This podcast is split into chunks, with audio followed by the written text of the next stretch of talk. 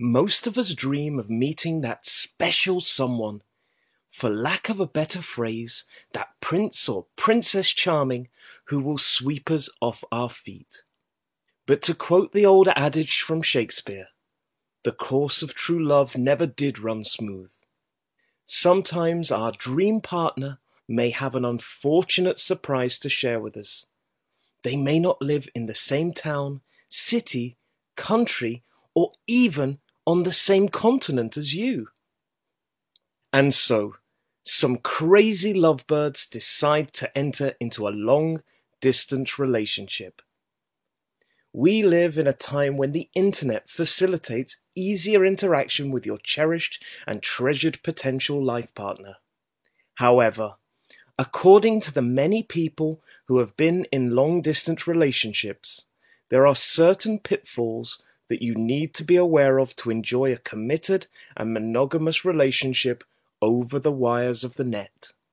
Many people are put off by the very idea of it. A lack of intimacy and companionship can act as a deterrent for some. But for those who embrace a digital distance relationship, they must accept that at times they may feel lonely. Many of us dream of that inseparable bond often named as soulmates. And here are three tips to help you navigate this potentially tricky form of dating. Firstly, there needs to be trust. Being faithful is a prerequisite in most relationships, but you also need to be able to trust yourself not to stray. Part of the challenge is dealing with loneliness. Also, maintaining a level of self sufficiency and setting goals is another way to help you cope. Not only does it mean you keep your independence, but also gives you more to talk about with your partner.